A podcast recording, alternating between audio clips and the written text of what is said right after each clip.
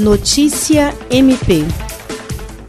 O Ministério Público do Estado do Acre, por intermédio da Promotoria de Acrelândia, representada pela promotora de Justiça substituta Bianca Bernardes de Moraes, obteve êxito perante ao plenário do júri no pedido de condenação de tentativa de homicídio por motivo torpe e recurso que dificultou a defesa da vítima, integração em organização criminosa, corrupção de menores, posses de armas de fogo de uso permitido e de uso proibido de seis réus denunciados: Jamaicon Silva Santos, Thaís dos Santos Chagas, Gleiciane Araújo Dutra, Bruna de Souza Ferreira, José Lucas Menezes Rodrigues e Dante Soares da Silva. Os três advogados dos acusados pleitearam a absolvição e a participação de menor importância devido ao não reconhecimento de qualificadoras. No entanto, o corpo de sentença reconheceu em sua integralidade os pedidos formulados pelo Ministério Público